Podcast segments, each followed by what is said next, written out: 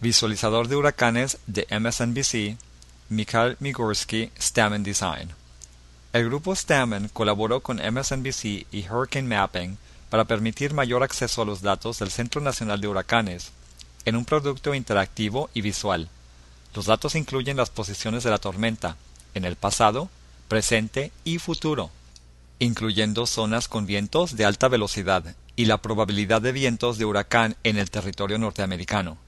La animación inicial presenta al huracán como icono en movimiento, en proporción con la velocidad real. La animación es creada de modo dinámico usando los más recientes datos. Esta es una gran mejora sobre los mapas de antaño, hechos a mano o completamente estáticos.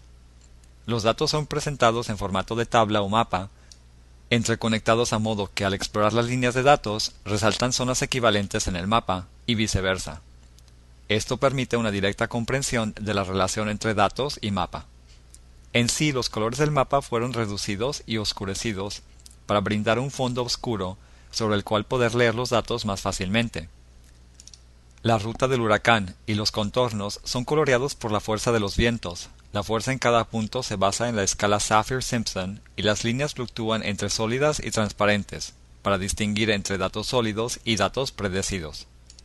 En concreto, Stamen combina los datos de Virtual Earth y el Centro Nacional de Huracanes en un uso específico. Existen varios proyectos similares en Internet, pero cabe resaltar que de este proceso surge un mapa que es a la vez informativo, contemporáneo y visualmente atractivo.